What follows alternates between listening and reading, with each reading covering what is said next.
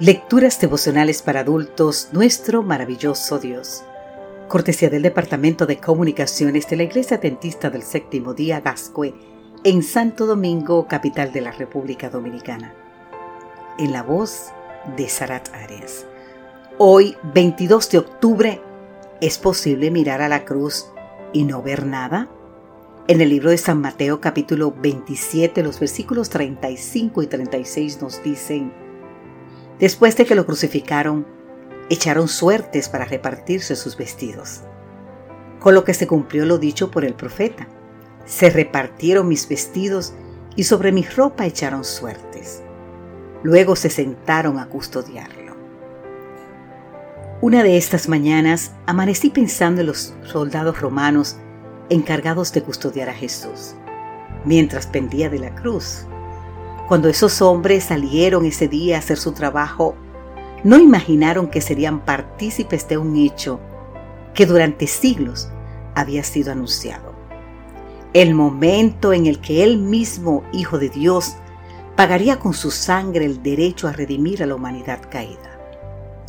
Ellos, por supuesto, nada sabían. Lo que sí sabían era que la ropa de quienes eran crucificados pertenecía a los soldados encargados de la ejecución por eso echaron suertes para repartirse sus vestidos. El turbante, las sandalias, el cinturón y la prenda de vestir externa con flecos.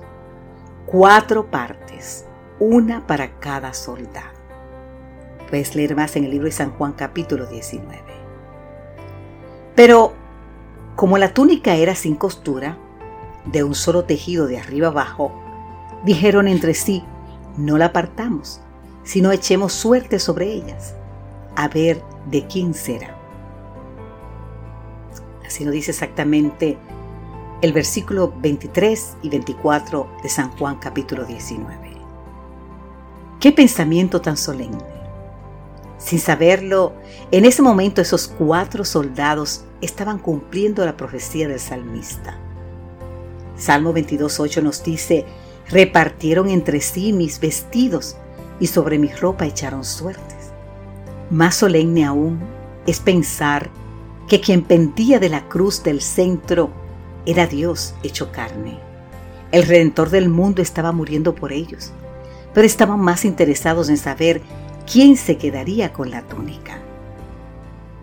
¿Habrán escuchado ellos las palabras del Señor? Padre, perdónanos, porque no saben lo que hacen. Si como indica la Escritura, la crucifixión de Jesús se extendió durante unas seis horas, podemos verlo en el libro de San Marcos capítulo 15 y San Mateo capítulo 27. ¿Qué hicieron esos cuatro soldados durante todo ese tiempo, aparte de custodiarlo y echar suerte sobre su ropa? ¿Es posible mirar la cruz y no ver nada? ¿No sentir nada? Querido amigo, querida amiga, ¿qué ves tú mientras contemplas una vez más las escenas del Calvario? ¿Ves simplemente a un judío acusado de sublevación contra el César?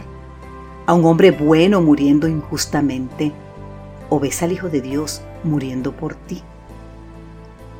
Cualquiera que contemple la cruz y solo vea a un hombre bueno muriendo ahí, es casi tan ciego como los legionarios romanos. Así expresó en una ocasión Alexander McLaren. Amado Jesús, al recordar una vez más las escenas del Calvario, quiero darte gracias porque todo cuanto padeciste fue por amor a mí y porque debí ser yo quien sufriera el cruel castigo de la cruz. Por las edades eternas será mi mayor gozo alabar y glorificar tu santo nombre, Señor. Amén.